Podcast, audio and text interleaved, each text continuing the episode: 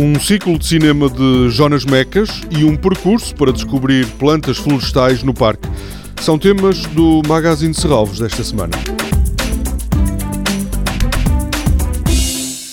Cinema na Linha de Fogo é o nome do ciclo que Serralves dedica a Jonas Mecas e que se inicia na próxima segunda-feira. Without uh, knowing, unknowingly, we carry each of us, we carry with us somewhere deep some images of paradise.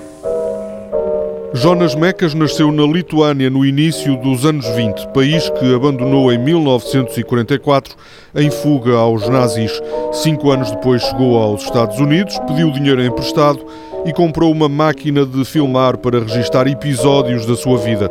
O desenraizamento, diz António Preto, comissário deste ciclo, é uma das marcas do cinema de Jonas Mecas. É um cinema que pensa essa condição da deslocação, que pensa a questão do desenraizamento e que pensa e que cria condições para uma inscrição no lugar, que é uma inscrição pessoal, obviamente, e portanto o Jonas Mecas é o inventor de um cinema diarístico, portanto um registro do cotidiano, não um cinema da grande narrativa, não um cinema clássico, não um cinema mainstream a Hollywood, mas precisamente um cinema que é feito sem recursos, que nega as fórmulas clássicas e que tenta aproximar-se da vida. Portanto, no fundo, o Jonas Mecas é alguém que participa do movimento das vanguardas e de afirmação de uma indistinção entre arte e vida. E, portanto, essas são as condições, são as premissas fundamentais para percebermos a obra de Mecas.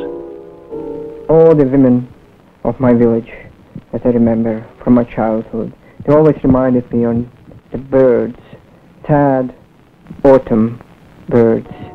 Jonas Mecas é um realizador do cinema de vanguarda, mas é também poeta, crítico e curador. Colaborou com artistas como Andy Warhol, Yoko Ono, John Lennon ou Allen Ginsberg.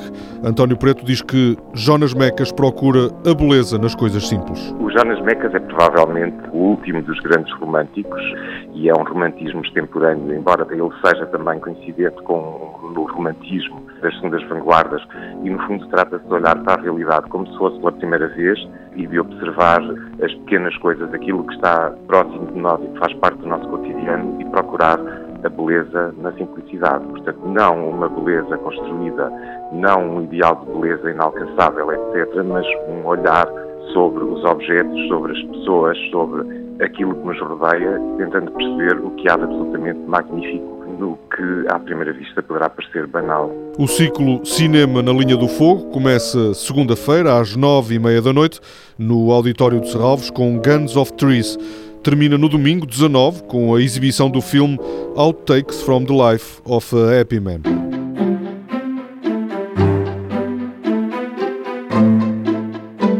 No domingo há um passeio à descoberta das plantas florestais. O Parque de Serralves não é um parque florestal, mas lá podem ser encontradas espécies como pinheiros, eucaliptos, carvalhos e castanheiros. A ideia é aprender sobre a composição e distribuição da floresta portuguesa. O percurso começa às 11 da manhã de domingo. Se o que estava programado se mantivesse, a exposição Incerteza Viva, a partir da Bienal de São Paulo, teria encerrado no último domingo, mas devido à procura do público, Serralves fez uma alteração. A exposição vai manter-se até 18 de fevereiro do próximo ano. Continuam no parque os cinco pavilhões encomendados a jovens arquitetos do Porto.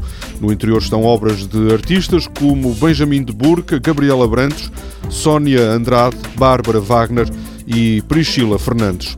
Toda a programação pode ser consultada em serralvos.pt ou na página da Fundação no Facebook. Este programa pode também ser ouvido em podcast.